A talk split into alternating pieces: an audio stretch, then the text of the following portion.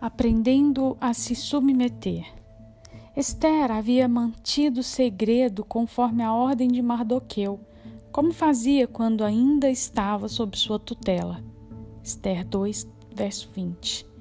Mardoqueu, de fato, era uma referência na vida de Esther. Era a ele que ela ouvia quando precisava tomar alguma decisão difícil e ele tinha liberdade em poder mostrar a ela se havia algum equívoco em suas atitudes e, de maneira assertiva, apontava a direção na qual ela deveria seguir. Ele ajuda a discernir qual era a vontade de Deus para a vida dela. Eu costumo dizer que todo cristão maduro, ao acordar, deve fazer a si mesmo três perguntas: A quem eu me submeto? Com quem eu compartilho? De quem eu cuido.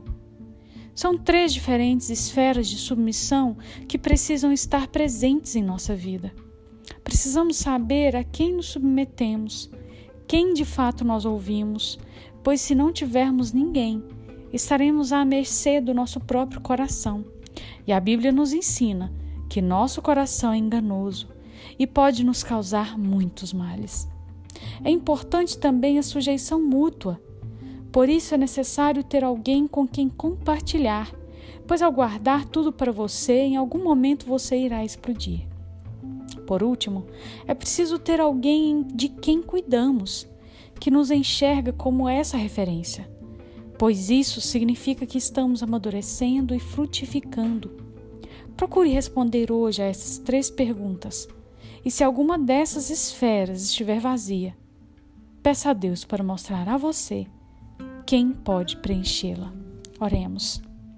Senhor nosso Deus, nós precisamos da tua orientação para sabermos nos submeter a pessoas que agradem ao Senhor, para sabermos prestar contas de tudo que fazemos e também para sermos referência onde quer que estejamos.